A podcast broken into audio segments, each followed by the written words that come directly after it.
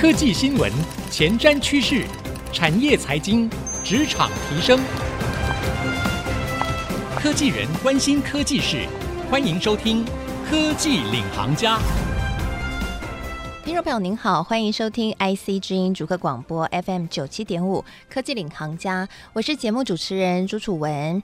ChatGPT 问世了之后，成为全世界使用人数最快破亿的平台，引起了非常大的关注。那也掀起了两大科技巨头之间的博弈哦，就是微软和 Google。那没想到的是，ChatGPT 进展的非常的快，在这一周呢，我们录音的这一周，ChatGPT Four 就问世了。而这一问世呢，又颠覆了大家的想象。没想到，原来 AI 不仅是可以帮我们。整合分析资讯，甚至是连影像、声音的处理，或者在整合分析的能力和品质上面又更提升了哦。那当然也让更多人开始担心了，是不是 ChatGPT 呢？有可能在未来会取代越来越多人的工作？那今天呢，我们在节目当中就为各位来邀请到一位 ChatGPT 的使用者，而且呢，他在他的产业领域里面大放异彩，是一个非常重要的意见领袖。他呢是文案的美的创办人林玉胜，那我想呢，可能我们有些听众朋友哦，在书店看过他不少的作品，可是你可能不一定知道是他的。这本作品叫做《每天来点负能量》啊。那我自己呢，当初在逛书店的时候，就看到这本书，哇，好红哦，在书架上面摆的到处都是哈，都是他的相关的这个广告哈。那原来呢，这个就是林育胜在二零一五年开设的《每天来点负能量》粉丝团，在半年就有超过二十万人加入，一年之后就拥有了七十万的粉丝。然后出版的同名书《每天来点负能量》一出版呢，到现在已经突破十刷了，而且还出海外简体。泰泰国、越南等多国版权，大家就可以看到他是一个文案才子，而且他也是一个网络行销的高手。他创办了文案的美。那今天呢，他来到我们节目当中了，来跟我们分享一下，身为一个资深的文案奇才，怎么去看 ChatGPT 会不会取代像文案这类的工作？我们一起欢迎林玉胜。各位听众朋友，大家好，我是文案美负责人林玉胜。好，很开心哦，邀请到这个玉胜大大，嗯、在网络上要叫你玉胜大大。我有订你的电子报，好，谢谢你。对，内容非常的精彩哈，也是人写的哦，都是人写的，都是人写的。我觉得蛮有趣。现在真的写文章都要强调说，哎，可能还要埋一个错字，我们都说我们是手工熬字，对，手工熬字。对，因为现在呢，文字。已经变成可以工厂量化了哈，没错没错。ChatGPT 出来真的是蛮令人颠覆思想的，真的真的。我自己有试用过，嗯、其实它能够做的事情真的蛮多的。譬如说呢，我有写一些企划啊，对对对，我可以直接请他给我一个企划大纲，他就帮我列好了。哦，如果是企划的话呢，那种制式的开头，它最适合了。这种什么企划缘起啊，企划简介啊，他非常会写这种很制式的内容。对，好像下标题他也非常会。下标题的话，他会给你非常多的灵感来源。嗯，像我有一些在做文案的朋友，嗯、不知道玉胜有没有这样的一个使用的方式？嗯，他们呢就干脆跟 ChatGPT 说，呃，我呢今天。我要主打的族群，假设是年轻少女族群，嗯、然后我希望可以吸引这些族群观看、使用我的产品，请给我十个标题，没错，然后他就列出十个，然后他们再从里面去挑一个，对对对对，现在改成这种方式，这种算是比较，我觉得比较初阶的做法。以现在很多人来说，他们是拿来测试，那对我们来说呢，因为我们要了解我们的以后对手是谁，所以我们已经把它融入到我们的工作流程之中了。所以我就写了一个我们无奈的美的使用手册，对，就是教我们的伙伴说，如果你要让这样子的工具融入到你的工作之中，你该怎么做？因为我们了解到，在 AI 说 ChatGPT 的工具融入到你的对对对工作流程之中，你已经提前做了这一步了。就我们已经做这件事情了。哇，包括、okay、所以说你刚刚说的做法呢，比较是我在前期的时候我们是这样做的。我们后来呢发现到它不止可以这样做，所以我们就要说一下它的一些小小的原理。就是 AI 有两件事情，它是它做不到的。第一个，它没有动机。对，他不像大家想的会好像会杀害人类这样，他没有动机，嗯、他没有目的性，对他没有动机，没有目的性，他只是为了解决问题而生的。你给他什么样的问题，他就帮你解决。所以问题的引导性就非常重要。所以我们就变成是说，我们在动机这件事情，我们要非常的明确我们在做什么。这也是我们帮客户所做的事情。第二个事情是他对于创意这件事情的理解跟我们不太一样。对他来说，他创意是不同词汇，他就是创意。可是对我们来说的创意是不同的洞察，就是不同发现，那才叫创意。所以理解不一样的时候呢，他能够给你的东西，他会变得，如果你照他的创意的理解的话，会比较深一点点。所以那样的话，对于比较敏锐的客户，可能就比较不容易过。他觉得，嗯，你这个跟市面上很像啊，或者甚至有些客户可能就会觉得说，啊，我自己丢进 ChatGPT 里面也真的跟你一样，那我要你干嘛？所以，我们反而呢是来用它来扩大我们的灵感池。以前呢，我们要灵感呢，我们可能要上街，我们要翻书，我们要找网络资料，或者很多。现在我们可以透过它，我们把那些资料丢给他之后呢，他直接帮我整理出来，那我再从中去碰撞、去改写、去追问这些东西之后，我的灵感池变大了，我再修正会比较好一点。那以前我们在做一个案件，可能前面的资料收集大概要呃一个礼拜，急件的话大概起码要三天，但现在透过它的方式呢，它一天或者半天左右，我们可以做完这件事情了，剩下我们创作就变得更加顺利的。嗯，所以我认为以这个角度来看的话，这些工具都是在加快我们的效率跟垫高我们的基础。嗯，那要到取代这件事情的话，可能。不一定说不会，但是可能还没那么早。你看玉胜有多紧张，我都还没有问他。对，我还超紧张的。没有，我还没有问他说，你觉得 ChatGPT 会不会取代你？他就赶快先，对 对，你就赶快先论述，讲讲出来这件事情。但如果真的要说的话，我也可以说，我先投降。马上论述一整个道理，告诉我们说，我们不会被取代。我想这件事情，你会有这样的一个想法，或者我会有这样的一个。问问题的动机都来自于说，现在这一番的讨论声浪真的太大了。没错没错。但我觉得刚刚你讲的非常有趣哦，因为说真的，我对于广告创意人的工作的想象就是，嗯、呃，有一个黑板，然后 大家一起 brainstorming，然后把那些关键字填上去，然后一起来思考有什么碰撞啊、组合啊，或者是用便利贴啊，什么各种那种 brainstorming 的方法。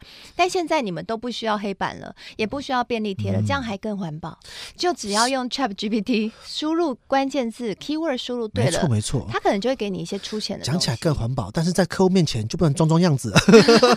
以前他觉得让客户觉得说，你能付钱是买我的大脑，那现在。大脑怎么呈现这件事情，就变成是有小小的争议的部分。因为很多在绘图的领域，他们就会认为说，到底他画出来的东西是不是具有像是版权啊等之类的？因为它相当于是保护大脑的著作权这件事情。那如果今天 AI 协作情况下，大家保护的会是什么？就是大家会比较在意的地方。所以对我们来说，那不能让我们的大脑完全的是被他的思绪给牵走，而是我们要引导他成为我们的好帮手。所以等于说，我们把黑板变成是他的我们的所谓的。输入的 promote 的意思，而不会是说，哎，我们今天就很简单的啊，只要输入几个，我从这边挑就可以了。反而是他给你的之后呢，你要在他的基础之上往上提供更多的选择给客户。嗯，其实也有人在批评说，ChatGPT 有一个问题，就是他给你的东西看起来洋洋洒洒很多，嗯，但其实都是平庸的内容。嗯，我们算是讲的会比较像是正常内容。对，正常内容 就是很 general 的答案，对对对对对，然后就是百分之七十五的人都会这样想的答案。但是你们文案工作者就是需要万中选一，没错，而且要一个非常亮眼的答案。对，那这当中就是你们价值的存在，这是没有办法被取代的，对吗？如果以现在来说，我们相信还没办法。但是我认为这部分可能在技术上进步，尤其是像是第四版本出来之后呢，我觉得可能应该它只是技术上差别而已。所以我认为更好的不会是说我们出来的成品或者我们写的东西比它好，而是我们最一开始我们给它的资料，我们在想象我们的切入点会是更不一样的。比起同样的工具来说，就好像我我会举例，比如像开车技术一样，车子的性能都是一样的，我们跟车子比性能是没有意义的。可是我们比的是开车技术。哦，对，这样讲很对，我们更前端的东西是不一样的，最后我们要去的地方也是不一样的，嗯，所以开始的地方起点跟终点这部分，我认为就是我们人最特殊的地方，我们的动机、我们的观察跟我们的最后终点去方，把客户带到什么地方，那中间过程都由机器 AI 或者是任何工具去取代，我认为都是一定会发生的事情。嗯，我很喜欢刚刚玉胜大大所给的比喻，嗯，就是在未来呢。你就想象我们跟 ChatGPT 的竞争，如果你把它想象成我们和车子去进行赛跑，嗯、会觉得很 nonsense，、啊、很无意义嘛？嗯、因为车子就是我们已经研发出了一台车子，它跑的就是比我们快，所以不需要去跟车子比赛跑。但是呢，未来的比赛将会是谁开车的技术比较好，所以赛车手这个职业就出来了。没错，然后赛车手也有赛车手的竞赛，而且也会衍生出一个不一样的产业。所以这就是你们未来的产业。所以未来你们变成文案车手是这样？没错，没有，我们只是在操作者，操作者，甚至在中间我们我觉得人最特别的地方是在我们创造的体验是不一样的。同样的工具在不同人手上就是不同的感觉。比如说像兜风一样，即使车子甚至以及以后自动驾驶了，但还是有人会想要自己开车去兜风的感觉。我觉得这个过程的体验也是不同的。我觉得人能够创造的就是人之间有趣的地方。所以我要说的最不会被取代的能力呢，就是让别人产生有趣的感觉。嗯，这就是我们刚刚说的。以 AI 来说，他没有什么动机，他不会想要逗你笑，除非你逼他，问或是除非你操作他让你笑。但是我们人会为了人的情感，为了人的相处，我们会做出很多不一样的事情。所以只有人能够了解人的趣味，跟人会想要让别人产生不一样的体验。以这个角度来看的话，我认为这才是我们能够保存我们特殊之处的地方。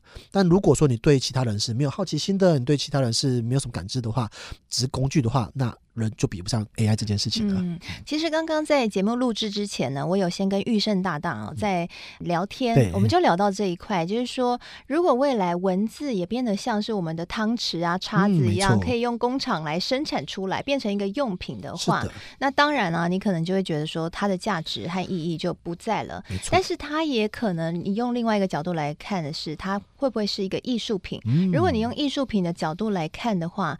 它还是有它不一样的价值，没错没错。就像车子出来了之后，我们骑马现在很红哎、欸，人家说变一个休闲 活动，对它变成一个休闲活动了，嗯、所以它可能整个产业会变得不一样啊、哦。那我想很重要的是，呃，你们的产业的转换，就像你刚刚说的，谁能够操控 ChatGPT，帮助他写出更好的文案，就像是谁可以把车子开得好一样，变得非常的重要。那其中呢？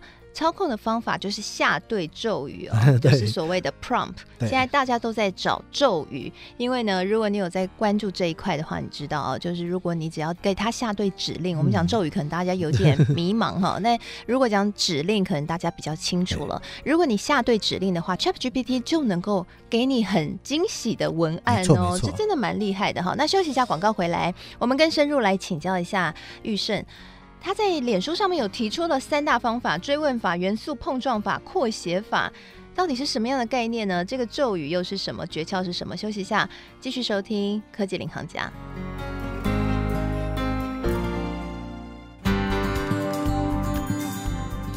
欢迎回到科技领航家，我是节目主持人朱楚文。今天呢，我们在节目当中，我为各位邀请到文案的美的创办人林玉胜来到我们节目当中。他同时呢有很多本畅销书，包括《每天来点负能量》哈，当初在网络上非常火红，有七十多万粉丝的粉丝团呢，就是他创的。那同时呢，他还有写过《听说你在创业》这本书，记录他的创业历程。那今天他来到我们的节目呢，跟我们一起聊聊 ChatGPT 会不会取代像他这样的一个资深的文案创意人呢？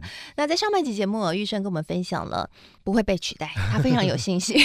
原因是呢，我觉得这个比喻很有趣哦，就是。我们不需要跟车子来比谁跑得快，但是未来比的是谁会开车。换句话说呢，ChatGPT 会不会取代人类？其实可能也没那么重要。未来人要比的是谁可以驾驭 ChatGPT 把工作做得更好。所以对于文案人也是一样啊。刚刚有提到玉胜呢，他其实很厉害的一点是，他早在现在可能还很多人搞不懂 ChatGPT 的时代的时间点呢，他已经。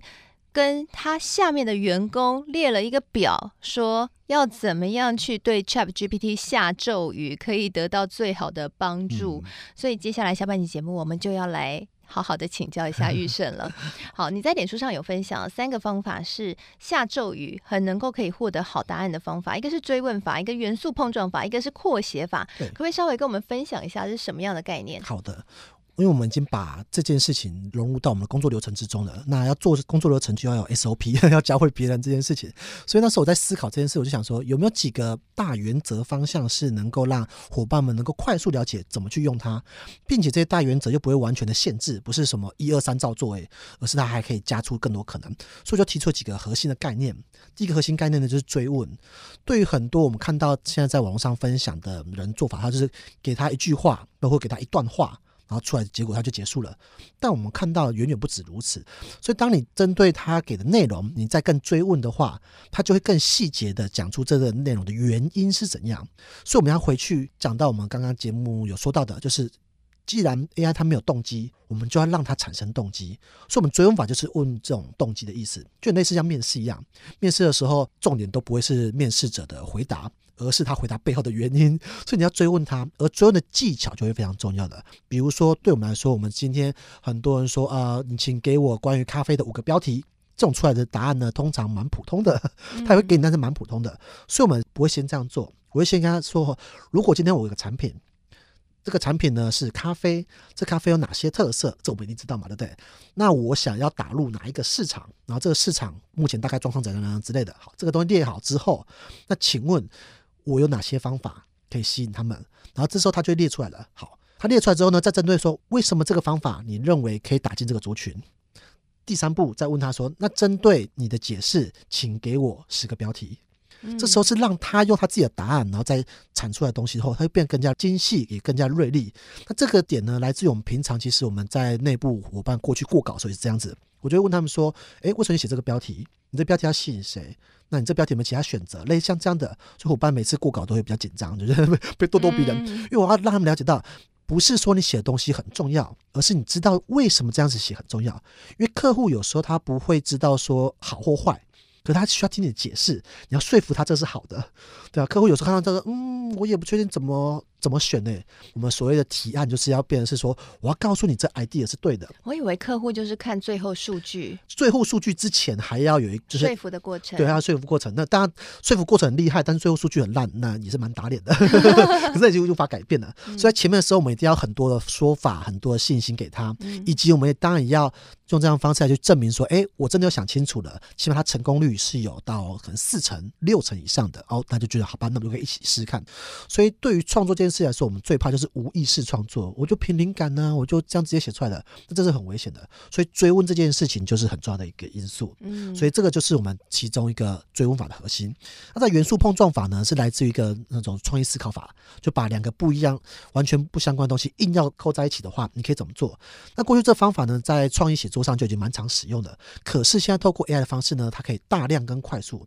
以前呢，如果十个元素要配十个元素，就一百种选择嘞，那就很麻烦嘛，那可能要花一整天时间。可是现在透过 AI 方式的话，可能十分钟，哎，就把这元素碰撞网给你一堆选择了，所以它是加快我们在发想跟整理的过程。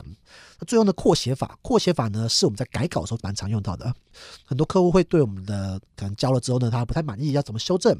修正就两个方向，第一个是整个要缩减。缩减之后就是要减肥的话，这也是我改写。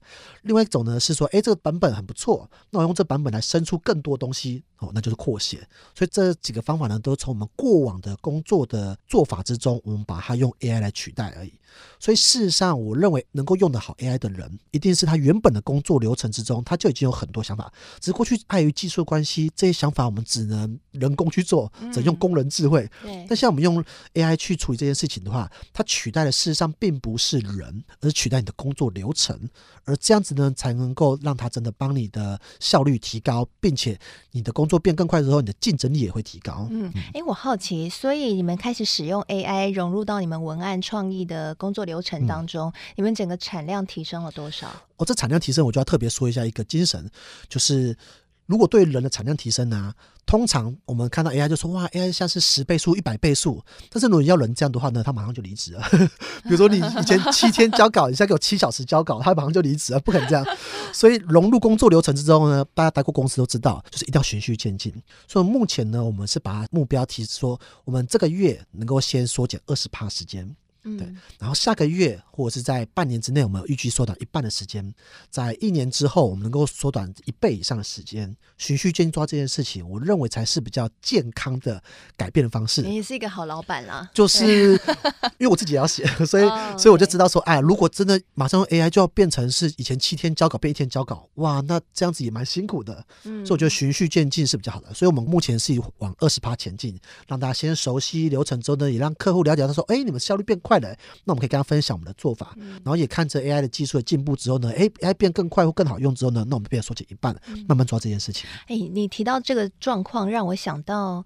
很多的科技，呃，比如说像微波炉啊，或是烤箱的发明，对于厨师的影响一样，有点类似像这样，就是等于给你一个可以加快速度的工具。是的，但是厨师依然是那个灵魂，就是他才知道整个的 recipe。对，最好的方式就是他他的某个环节，那个环节完全由机器取代。我觉得以前煮饭还要生火，对对对对现在只要打火就好了。对对，现在也不用打火了，我们就电锅按下去就好了。对，原来你家还在打火吗？就对，我们在使用这类。开玩笑，开玩笑的。对，所以其实。这一次 ChatGPT 的影响，其实看起来好像很可怕，嗯、可是 maybe 就是在这个部分影响比较大。嗯、对于每一个职人来说，我觉得它有点类似，像是当初手机出来的那种感觉。嗯，手机出来后，大家就觉得啊，手机都出来了，是不是电脑就要死掉了？后来发现电脑还是持续发展的、啊，很对，对新的心脏还是还是蛮好用的。所以我认为它会变成是两条线。我上次看那个举例，我觉得蛮好的。他就说，人们认为飞机发明之后，汽车就会消失了，以后大家都用飞的了。后来发现没有，汽车技术还是继续进步，飞机技术也继续进步，就大家有更多的选择，有陆海空这种不同选择。我认为在 AI 出来的时候也是一样，它也会有 AI 持续进步的地方，可是，在不同的地方领域，它也会持续的走，人们的创作也会因为它出现而变得更加的有趣，就好像当年的围棋一样。不会因为电脑打败了人类，人类就不玩围棋了。因为人类玩围棋的意义有时候不是真的是为赢而已，它是为体验中间的过程。对，所以这个角度来看的话，就算 AI 可以创作很好了，但是人类的创作还是不会消失，或者是人类所做事还不会消失。可它会有新的启发，就哦，原来可以这样做啊！嗯，这个就是我们最好的地方。对，这就像是相机发明了之后，嗯、有些人就讨论说，那以后就不需要再画油画了。对啊，但但是油画后来就变成了依然是一个很重要的休闲活动，没错没错，而且画很贵耶，真的，对不对？现在还有很多人在收藏名画，嗯、然后做一些不一样的艺术收藏。是的，所以或许它会改变我们的社会，改变我们的生活方式，但是它不会是全面的颠覆。是的，我想这一点还蛮重要的，嗯、这也可以去对抗我们现在所谓的。一个很普遍的 AI 焦虑，对对对，大家要把这样的一个想法放在心里面。但我想有另外一个值得思考的地方是，它势必会对于我们这个世代，或者是说下一个 ChatGPT 的原生世代，没错，在思维上面会造成一个跟我们完全不一样的想法。或者说，你有没有观察到这样的一个新科技的突破，会带来在工作上面哪些思维的颠覆和改变？好的，以我来说，像我们家有小朋友嘛，我的小朋友是八岁，现在就是小学阶段。那小学阶段。在我看到他的部分，我就会认为说，就是那些死背的，就是真的已经更再一次证明，从搜寻之后就觉得死背没有什么意义了。但 AI 出来后，就更再一次证明说，死背这件事情对于他们的未来是没有帮助的。所以以我来看待的话，我就会告诉他们是很多事情的结果不重要，结果一定做的没有是 AI 那么好。而是你过程才是重要的。今天我们在做每件事情，旅行的重点不会是终点，我们去到什么地方，而是整个旅行过程的体验。所以创造过程这个体验的美好才是重要的。所以在使用这些工具的情况下，也是一样的意思。今天重点不会是我的结果有多好，你要去跟 AI、跟汽车比速度快、比创作快，这是没有意义的。但是我们中间的过程中，我们创造体验的美好，这是重要的。所以我会认为是反而要回归到让孩子或者是让教育之中。去留心，不是只看到结果而已，像考试那种感觉，就不是只看考试的结果。人家考试，哎，都快考评你好了，而是他中间过程，他理解这个知识跟对他生活的影响才是重要的。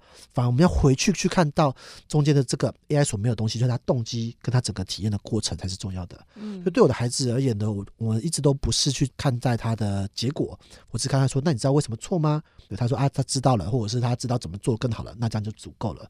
所以我觉得在思维上。去看重结果的工作类型，它一定会被更多工具给取代。可是看重过程的工作类型，反而会更加蓬勃发展。所以像服务类型的，反而会更好一些。嗯、像是跟人接触的类型的，跟人相处类型的这种服务的，一定是会变得更加蓬勃发展。是，或是纯艺术类型的，没错，它的价值心灵层面的体验，对，也会再提升哈。所以，其实我之前在访问了一些 AI 的专家的时候，嗯、他们就提到，接下来是社会组的时代。嗯、大家虽然我们这个时代，我们这个时代，雷公组比较赚钱，但是在未来，社会组或是像念心理相关的，嗯、甚至更可能被这个社会认可啊，嗯、因为他们跟 AI 真的有很明显的差异、嗯。如果说这部分，我会比较想是需要。我们在想，最终人会是需要什么？人会需要那些结果吗？人不是只是要吃饱而已，人不是只是要到达目的地而已。人的过程中都是情感的交流。那假设就算 AI 看起来就是虚拟女友、虚拟男友这样出现的这种交流，在某个程度上或许可以满足某一部分的人，但是会有更多人会渴望就是是人与人之间的真实的情感。我觉得从这个角度来看的话。不论是理组或是文组，理组负责工具上的进步，但是文组负责补足情感上的部分，我觉得都是蛮重要的。嗯、是好，今天非常谢谢 林玉胜来到我们的节目当中，我跟我们分享了他的观点，那以及呢实际将 ChatGPT 应用在文案创意产业的相关的经验啊，非常谢谢玉胜今天的分享，啊，谢谢谢谢大家，也谢谢所有听众朋友收听。那现在呢是生成式 AI 的时代，我们的节目会持续的关注这个议题，也会有一系列的访问。如果您喜欢的话，除了可以在 IC 之音逐客广播收听之外，也可以同步上到 Apple Podcast 和 Spotify 搜寻科技领航家订阅，就可以随选随听我们所有的节目了。谢谢您收听。那在今天呢节目播出之后，我也会将育胜很精彩的分享和我的心得感想写成一篇采访笔记，放在我的脸书粉丝团，搜寻财经主播主持人朱楚文就可以看得到了。谢谢您收听，希望今天内容您喜欢。我是楚文，我们下次再会喽，拜拜。